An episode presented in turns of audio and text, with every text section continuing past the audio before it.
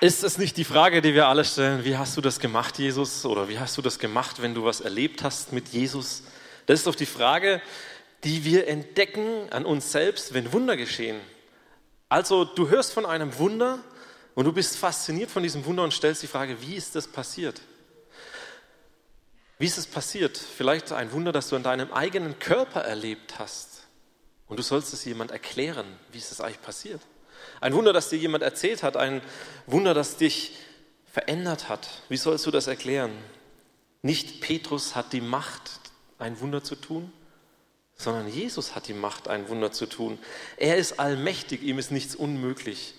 Es ist unbegreiflich, in dieser Situation, mitten in dieser Geschichte, in der wir gerade drin waren, zu begreifen, da kommt einer einem auf dem Wasser entgegen. Jesus ist der Allmächtige. Menschen hat er satt gemacht. Er hat sie geheilt und die Jungs haben das mit ihm erlebt. Die waren mittendrin in dieser Jesus-Bewegung, wo alles sichtbar wurde, was der allmächtige, der allmächtige Sohn Gottes tun kann auf dieser Erde. Was hat Petrus gemacht? Wie hat er das gemacht? Es gibt eine Antwort, die ist ganz einfach. Petrus ist ausgestiegen. Und dann hat er das erlebt, was wir gesehen haben. Vielleicht bist du heute Morgen hier und du kennst Jesus schon länger. Du bist wie so die Jünger in diesem Boot von Jesus. Es gibt so ein Lied, ein altes Lied, das heißt ein Schiff, das sich Gemeinde nennt. Das ist ein altes Lied.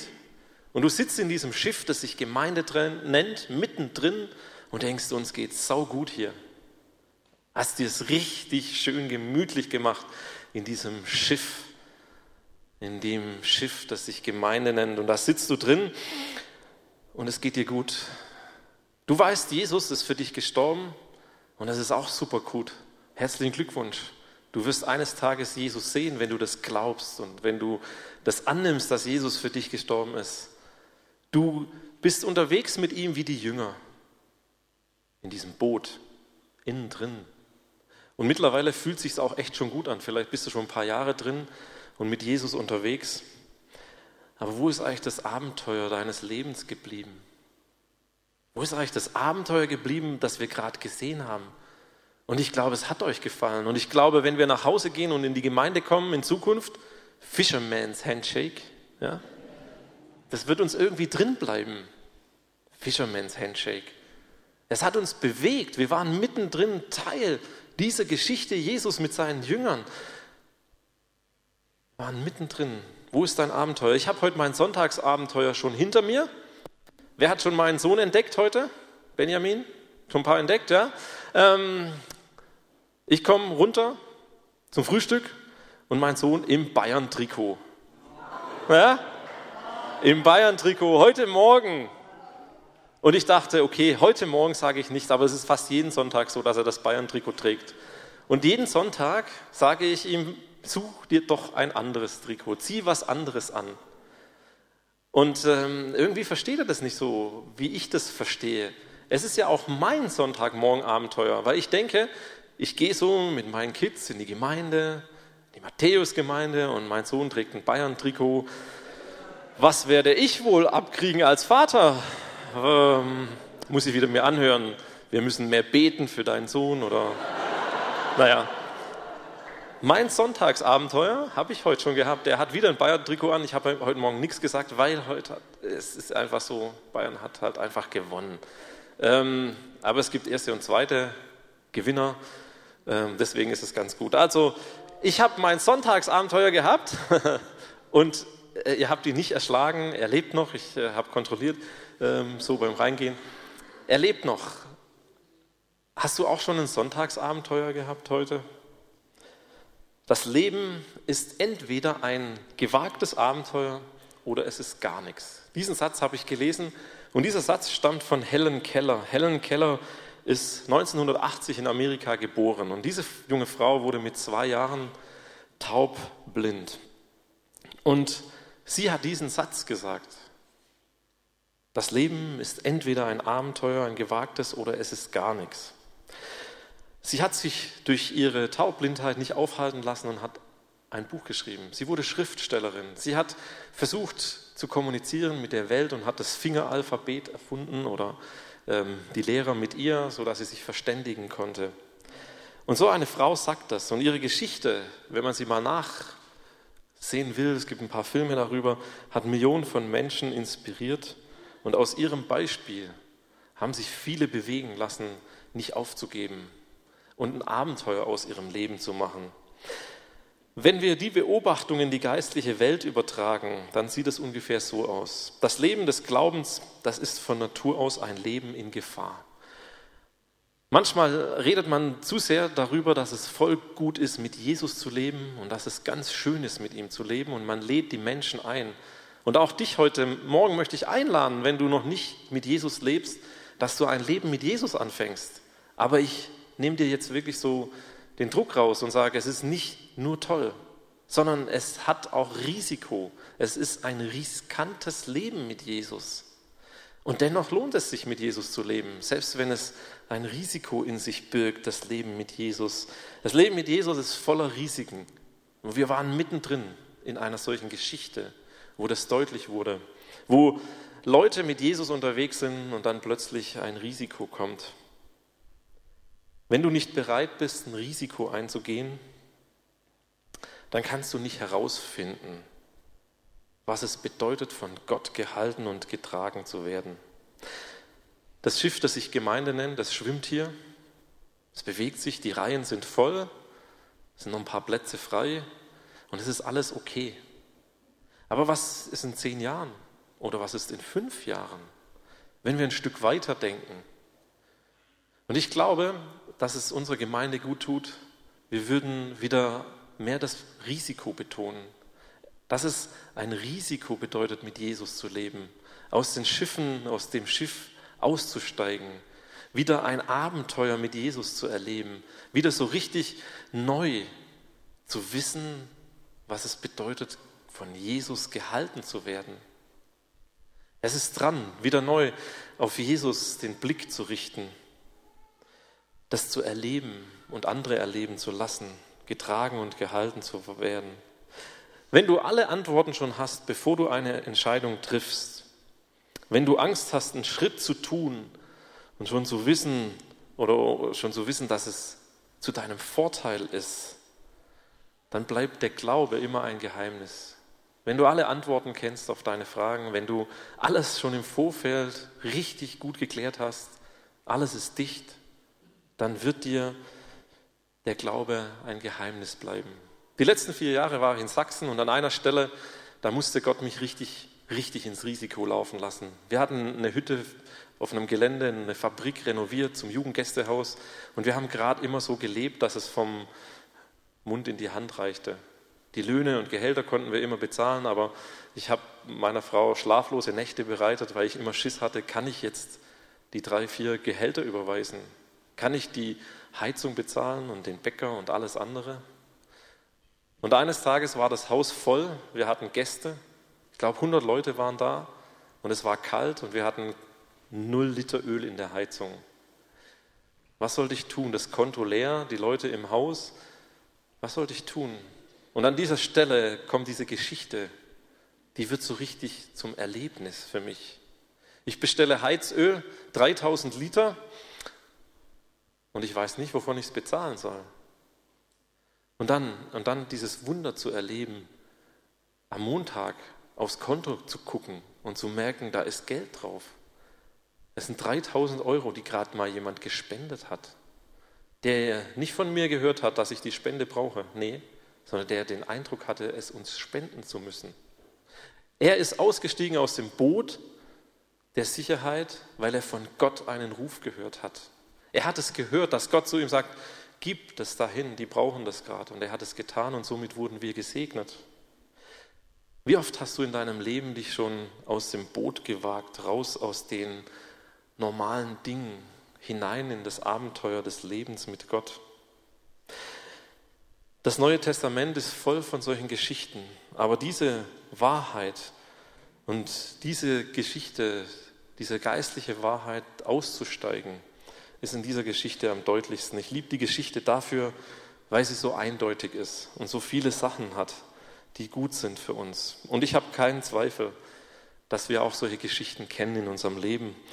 Und wenn du heute Morgen hier bist, dann lade ich dich ein, wenn du glaubst, Christ sein, Jesus als Allmächtigen wahrzunehmen, als der, der auf dem Wasser geht, ist was Langweiliges, dann unterhalte dich mit Nachfolgern von Jesus. Die werden dir was anderes sagen. Das ist nicht langweilig in der Kirche sitzen, es ist auch. Aber es ist auch was anderes. Es ist das wirkliche Leben. Wir alle, die wir hier sitzen, wir sitzen ja nicht immer hier. Wir leben ja auch noch. Aber wie wir leben, das macht den Unterschied. Ich habe bei der Vorbereitung der Predigt ein paar Kommentare gelesen und an einer Stelle, da bin ich so richtig wütend geworden. Da sind Ausleger, die sagen, das, was Petrus getan hat, das war eigentlich dumm. Man steigt nicht aus dem Wasser. Jeder Mensch weiß, im Sturm steigt man nicht raus, man versinkt. Es war Dummheit, was da passiert ist. Aber an der Stelle sage ich einfach, ja, manchmal sind manche Dinge dumm, die man tut. Aber aus welchem Blickwinkel ist es, dass sie dumm sind. Wenn Gott was sagt, dann sollten wir das tun, auch wenn es für andere dumm ist. Jesus befiehlt Petrus herauszukommen. Komm zu mir. Er springt nicht einfach raus, sondern er hat Blickkontakt mit Jesus und er bittet ihn aufs Wasser. Wenn Jesus Nein sagen würde, würde Petrus drinbleiben. Und wenn Jesus sagt, komm her, so kommt Petrus, steigt aus dem Boot und geht auf dem Wasser. Ich finde, man kann ihn dafür nicht kritisieren. Vielleicht sind wir auch manchmal so reflektiert, dass wir manche zurückhalten. Meine Frau muss mal weghören jetzt, einen Augenblick. Wie ich meinen Kindern Schwimmen beibringe, ist auch ein Geheimnis des Glaubens. Schwimmflügel ab, ins Wasser schubsen und dann paddeln. Ja, eine unserer Töchter schwimmt wie ein Hund. Sie schwimmt und sie kann sich oberhalb vom Wasser halten. Aber schwimmen gelernt? Nee. Nur mit Schwimmflügel weg, ins Wasser rein und schwimmen. So geht es los. Und so weiß man, wenn man sich in diesem Wasser bewegt, ist es ganz natürlich, dass man oben bleibt. Das sieht vielleicht auch wirklich blöd aus. Aber es hilft, sich zu bewegen im Wasser. Und ich glaube, das ist ganz wichtig, auch im geistlichen Leben. Es hilft, sich zu bewegen wenn man geistlich angesprochen ist, wenn das Herz sich bewegt, dann zu leben und dann das umzusetzen. Komm aufs Wasser, komm heraus. Und dann sagt Jesus noch an einer anderen Stelle ein bisschen früher, seid getrost, fürchte dich nicht, ich bin es. In diesem Wort ich bin's, da wissen die Jünger sofort, was gemeint ist. Das ist anders wie bei Gleichungen, Gleichnissen und Zahlen. Wenn Jesus sagt, ich bin es, dann heißt es für die Jünger, er ist der, der sich mit dem Gott des Alten Testamentes verbindet, der Wellen und Wind gemacht hat, der die Schöpfung gemacht hat, der sagt, ich bin es, mach dir keine Sorgen, ich habe alles im Griff. Ich habe den Wind und die Wellen im Griff, ich schicke den Sturm und ich stille den Sturm. Und Jesus ist es selbst, der sagt, Petrus, komm her. Petrus gehorcht und macht das, was Jesus sagt. Und deshalb ist die Geschichte so wertvoll, so wertvoll für uns. Nachdem Petrus auf dem Wasser ging, ging er zu Jesus. Und dann blickte Jesus ihn an und alles ist okay. Es funktioniert. Es funktioniert. Glauben heißt für mich an der Stelle Konzentration auf Jesus. Mitten im Sturm auf dem Wasser zu sein und sich auf Jesus konzentrieren das hält und das trägt. Und dann, was passiert dann? Der Sturm lässt nicht nach, der Sturm ist immer noch da.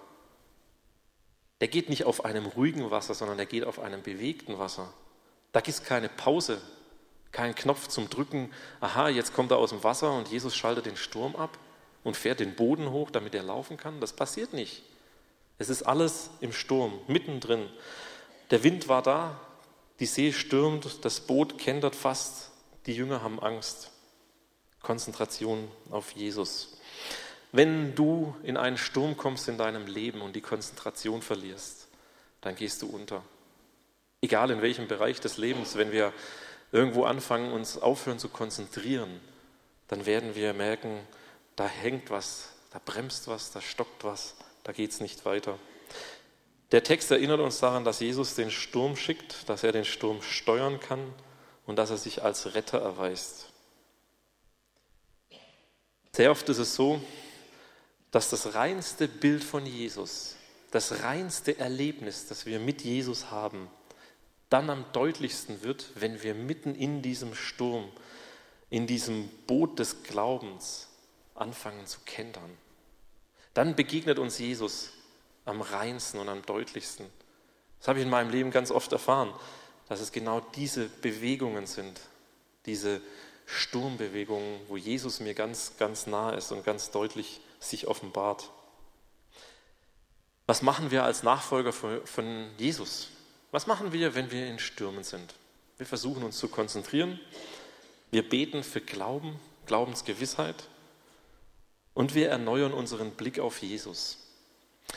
Ich weiß nicht, wenn ich früher mal E-Mails geschrieben habe, ich möchte das nach dieser Predigt wieder einführen, dann habe ich nicht Gottes Segen drunter geschrieben oder irgendwie so eine Sache wie liebe Grüße oder sowas, sondern ich habe ganz lange in meinem Leben so draufgeschrieben, Blick auf Jesus. Was wäre, wenn du unter deine E-Mails anstatt herzliche Grüße oder Gottes Segen Blick auf Jesus schreiben würdest? Die Konzentration auf Jesus bei jeder E-Mail, die jemand anderes liest. Der Segen ist das eine, aber der Blick auf Jesus ist der Blick, der dich rettet, der hochzieht, der die Konzentration verschafft, die wir brauchen, um durch die Stürme des Alltags zu geben. Ich möchte nochmal sagen, die, der Wind, der ist immer um uns herum. Der ist auch, wenn wir mit Jesus leben, da. Der geht nicht weg.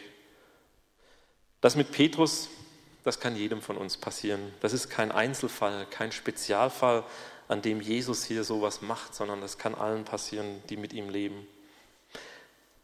Petrus vergisst in einem Moment, wer Jesus ist. Er erinnert sich, wer er selber ist. Er ist Petrus, ein Fischer. Er gehört ins Boot und nicht aus dem Boot heraus. Und in diesem Moment, wo er sich klar wird, wer er ist, wo er hingehört, was er von Beruf ist, da merkt er, dass er versinkt im Wasser. Sein Geist kommt zum Glück zu einem schnellen Entschluss. Es gibt nur ein Gebet und das ist das kürzeste oder eines der kürzesten, die es in der Bibel gibt. Herr, rette mich. Rette mich, Herr. Das ist das kürzeste, was ihm einfällt zu sagen, um rauszukommen, auf dem, wieder auf das Wasser zu kommen. Beim Untergang hat man keine Zeit. Wenn die Wellen kommen, ist Zeit knapp. Lange Gebete oder auch Gespräche sind dann oder sucht man oft vergebens in der Zeit. Und die Worte, die Petrus abbekommt von Jesus, die schlagen ein wie vielleicht eine Bombe, vielleicht wie so ein Schimpfwort, du Depp, du Idiot. Das sagt Jesus nicht, sondern er sagt, du Kleingläubiger, warum hast du gezweifelt? Du Kleingläubiger, warum hast du gezweifelt? Wir sind immer noch mitten in der stürmischen See. Nichts hat sich beruhigt. Der Wind pfeift. Die anderen Jünger gucken zu, was da passiert. Und Jesus sagt zu ihm, du Kleingläubiger. Petrus ist klitschnass und hat zu Tode Angst gehabt. Und Jesus steht auf dem Wasser, umklammert seine Hand, seinen Arm und zieht ihn raus. Und das, was Petrus dann hat, ist ein Aha-Erlebnis. Solche Aha-Momente. Aha, ich kann mich auf ihn verlassen. Aha, er sieht mich, obwohl ich sinke und hält mich. Und das passiert auf dem See, nicht im Gottesdienst, nicht in einer ruhigen Atmosphäre, wo Jesus alle Jünger zusammentrommt und sie lehrt, was es bedeutet, ihm zu vertrauen und an ihn zu glauben, Mittendrin passiert es, mitten im Leben von Fischern, von Jüngern Jesu. Und das passiert auch mitten in deinem Leben. Und wenn du erwartest, dass die großen Dinge, die du lernst bei Jesus in Gottesdiensten sind, dann wartest du ganz lang, sondern lebe mit ihm im Alltag. Dort lehrt er dir, dass man sich auf ihn verlassen kann. Bring mich zurück ins Boot ist sein Wunsch und der Zwischenzeit passiert es auch. Er bringt ihn zurück. Er bringt ihn zurück in sein Boot, das er kennt, an den Ort. Und als Jesus mit einsteigt, ist der Wind und die Wellen gelegt. Es ist alles ganz ruhig. Petrus tat, was niemand sonst bereit war zu tun. Elf Jünger saßen fett zurückgelehnt in ihrem Boot mit vielleicht einer riesen Angst auf das, was gerade passiert. Aber die anderen, die gucken zu. Und das ist die Geschichte nicht von Bartholomäus auf dem Wasser und das ist nicht die Geschichte von Matthäus auf dem Wasser und von Johannes, sondern das ist die Geschichte von Petrus auf dem Wasser. Bevor wir Petrus vorwerfen, er ist kleingläubig, er hat wenig Vertrauen, sollten wir uns daran erinnern, wie viel Vertrauen die anderen Jünger hatten. Lieber bin ich ein Kleingläubiger mit wenig Vertrauen als einer, der gar kein Vertrauen hat. Die Jungs saßen im Boot und haben bestimmt riesengroße Augen bekommen, als sie das gesehen hatten. Und vielleicht hat auch einer von den Elfen noch gedacht, oh, wie froh wäre ich, wenn mir sowas mal passieren würde. Wenn ich auch mal so ein Wunder mit Jesus erleben würde. Geht es dir auch manchmal so, wenn ich hier von Wundern erzähle und du da sitzt und keine erlebst? Geht es dir wie den Elfen, die sich das gerne wünschen, es aber nicht haben? Jesus nennt Petrus Kleingläubiger und er hat ihn nicht verurteilt und er hat ihn nicht zurechtgewiesen und hat gesagt, ich lass dich verrecken im Wasser, sondern er hat ihn rausgezogen. Jesus steigt mit Petrus gemeinsam in das Boot ein, er lässt ihn nicht allein, obwohl er ungläubig wurde für diesen kurzen Moment, obwohl er nicht mehr vertraut hat für diesen Moment. Es bringt mich zu meinem wichtigen Argument für einen Ausstieg aus dem Boot. Rauszugehen, weil es sich lohnt. Selbst wenn man den Glauben da draußen auf dem Meer verliert, dann hält Jesus ein und zieht ihn hoch. Er zieht dich hoch. Er lässt dich dort nicht allein. Wir alle werden eines Tages sterben. Das ist eine Nachricht. Ich weiß nicht, wenn du sie hörst, wie sie klingt in deinen Ohren. Wir sterben entweder auf dem Wasser oder wir sterben im Boot. Wenn ich meine Kinder so betrachte, dann merke ich, ich, ich möchte gerne, dass meine Kinder mit Jesus groß werden. Und dass die Geschichten, die sie im Kindergottesdienst hören oder die Geschichten, die ich ihnen erzähle, Modelle werden für ihr Leben. Ein David, ein Goliath, ein Abraham, ein Mose. Und diese Typen, von denen wir immer erzählen unseren Kindern, diese Typen haben sich immer auf ein Risiko eingelassen. Ein Noah, der eine Arche baute, weil kein Wasser in Sicht war, wo die anderen vielleicht gedacht haben, so ein Dummkopf, wie kann er das tun? Niemand lebt für immer auf dieser Erde. Aber wir können ewig leben. Wir haben ein neues Leben mit Jesus, in das wir einsteigen können. Das Leben nach dem Tod, das weitergeht, und auch das Leben auf dieser Erde. Das neue Leben, das geistliche Leben, das Leben, wo dich Dinge anspornen, die von Jesus kommen, die du umsetzen sollst, wenn er dich dazu einlädt und dich bittet. Wir haben ein Leben, unser Körper vergeht und was wir für Jesus tun und mit ihm tun, das bleibt. Das ermutigt uns auch als Gläubige. Jesus hat dich und mich herausgerufen, wenn du mit ihm lebst, das zu erkennen, was er bereits angefangen hat in dieser Welt zu tun. Und er hat uns versprochen, uns mit all dem auszustatten, was wir brauchen, um Jesus bei seiner Arbeit zu unterstützen. Jesus möchte dich gebrauchen und dass du dich öffnest. Und ich habe mir so gedacht, für mein Leben, ich möchte mich bis zum letzten Moment voll für Christus und sein Reich investieren, um seine Sache in dieser Welt zu fördern. Ich möchte Risiken eingehen und ich möchte Dinge tun, wo vielleicht andere den Kopf schütteln. Ich möchte ihm vertrauen. Der Aufenthalt im Schiff mag bequem sein, aber es wird langweilig. Irgendwann wird es langweilig. Uns geht's, mir geht es vor allem darum, euch heute Morgen zu ermutigen, dort auszusteigen, wo ihr denkt, Jesus ruft dich. Er ruft dich, etwas einzusetzen, was zu tun, was vielleicht verrückt klingt. Man könnte auch die Frage stellen, wer sieht am Ende besser aus? Petrus oder die elf anderen? Wer steht besser da? Der, der es versucht und erlebt hat, dass Jesus ihn trägt und hält, oder die anderen, die das nur weitererzählen können? Die Petrus-Geschichte erzählen wir uns immer noch und ermutigt uns immer noch, auch nach 2000 Jahren, dass er übers Wasser gegangen ist, dass er Jesus vertraut hat. Es ist möglich, dass du singst, aber du darfst wissen, dass du aus dem Boot gestiegen bist und dass du getragen bist, gerettet. Wann steigst du aus dem Boot aus? Was hilft dir, dass du aussteigst aus dem Boot?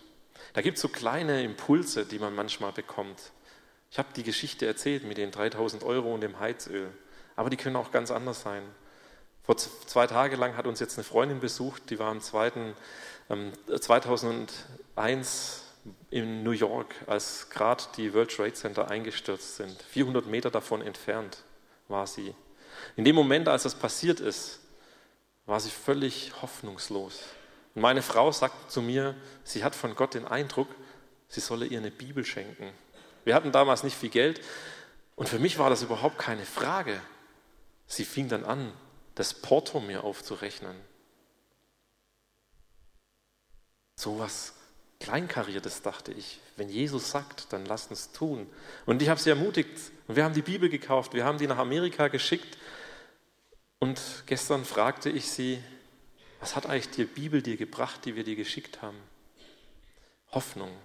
Hoffnung in mein hoffnungsloses Leben, als ich das alles beobachtet habe. Die Menschen, die rumgerannt sind, die Dinge, die passiert sind. Hoffnung hat es gebracht. Weil Gott einen Gedanke in deinen Kopf gesetzt hat, den Gedanken in meiner Frau ihren Kopf und auch in deinen Kopf etwas zu tun, das vielleicht völlig verrückt ist. Wir haben darüber noch diskutiert, bestimmt hat sie ja eine Bibel, wie blöd ist es, jemandem eine Bibel zu schenken, von dem man ausgeht, er hat eine. Aber die Dinge können hoffnungsvoll sein für die Menschen, die sie empfangen.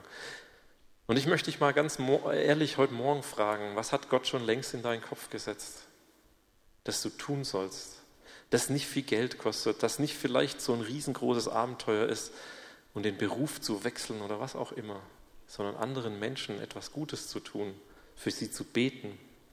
Ich habe eine WhatsApp-Nachricht behalten diese Woche schon von jemandem, mir ist langweilig, keiner ist da und ich schreibe so zurück, Geh auf die Straße, guck dir einfach die Leute an, beobachte sie, was sie tun. Okay, kriege ich wieder eine Antwort, mache ich. Geh zurück auf die Straße, beobachte die Leute, sitze an der Bushaltestelle und plötzlich wird sie von jemandem angesprochen, was das Armband, das sie umhat, bedeutet. Wisst ihr was? Ich wusste das vorher, dass sie was mit Jesus erleben wird.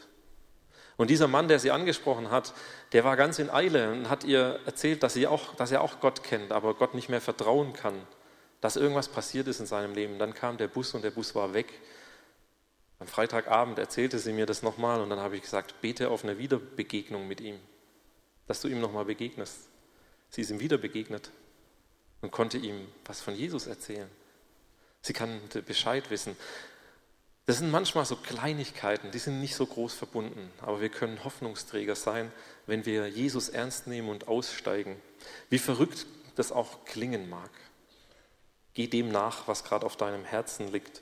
Und wenn du denkst, das ist verrückt, ich möchte gern darüber Bescheid wissen, dann lade ich dich ein zu einem Gespräch, das wir nach der Predigt, nach dem Gottesdienst immer anbieten, wo du sagen kannst, ich habe einen Eindruck, ich sollte nach Afrika ziehen oder ich sollte irgendwas Großes anderes tun. Und es ist gut, andere zu fragen und mit anderen zu beten und nicht dumm zu sein, sondern den klaren Ruf von Jesus hören und wahrnehmen und dann die ersten Schritte zu tun und weiterzugehen. Steig aus dem Boot und wage es im Glauben zu leben, ein Abenteuer in deinem Leben zu haben. Ich möchte gern beten und wir werden nachher jetzt gleich im Anschluss drei Lieder singen. Und die drei Lieder sollen so für euch sein, nochmal auch zum Nachdenken, wo ist es, dass ich dran bin? Wo ist es, dass ich Jesus gehört habe? An welcher Stelle möchte ich nochmal eine Vergewisserung in einem Gebet von jemandem haben, weil es doch sehr riskant ist, was es das, was mir auf dem Herzen liegt. Und wenn es was ganz Einfaches ist, dann entscheide dich heute, verschenk ein Buch, such ein Gespräch, bete für jemanden, sprich jemanden an, berufe jemanden. Ist mir auch passiert letzte Woche. Hat Gott mir während der Lobpreiszeit im Ju-Treffen Mädchen gezeigt. Wir suchen noch Mitarbeiter für eine Freizeit und ich habe sie angesprochen. Es kann auch was Negatives rauskommen. Es kann auch sein, ich habe keine Zeit, ich habe keinen Bock. Aber es könnte auch sein, ja, ich habe mich gefreut, dass du mich ansprichst und dass ich gebraucht werde und mitmachen kann. Was es auch ist, nimm dir die Zeit, die wir haben in den Liedern auch vor allem, die wir gemeinsam singen, um das mit Jesus zu klären und die Schritte zu gehen. Ich bete. Jesus, als Nachfolger von dir sitzen wir wie Petrus in einem Boot, das unterwegs ist, das Stürme hat und wir kennen alle Situationen in unserem Leben, wo wir geschrien haben, Herr, hilf mir. Wir haben deinen Arm ergriffen und wir sind rausgezogen worden von dir. Wir sind rausgekommen, wir sind errettet worden. Und Jesus, ich möchte darum beten, dass du das, was dein Heiliger Geist in uns jetzt freisetzt, an Gedanken, an Eindrücken, die wir bekommen, dass wir Dinge tun sollen, Füße aus dem Boot zu setzen aufs Wasser, wo nicht gewiss ist, was wird, dass wir dem nachgehen und dass du uns umsetzen lässt, was du sagst. Wir haben deine Kraft, deine Stärke. Wir wissen von den Geschichten in der Bibel und wir wissen, dass jeder, der dort aufgezeichnet ist, mit dir ein Risiko eingegangen ist, um das zu erleben, was du zum Nutzen von vielen tausend Menschen gemacht hast. Berühre uns, rede zu uns. Und wir wollen unseren Blick nicht von dir lassen, sondern genau dann, und wenn jeder, jemand hier ist, der wirklich im Sturm lebt, sich auf dich neu zu konzentrieren, ermutige uns dazu.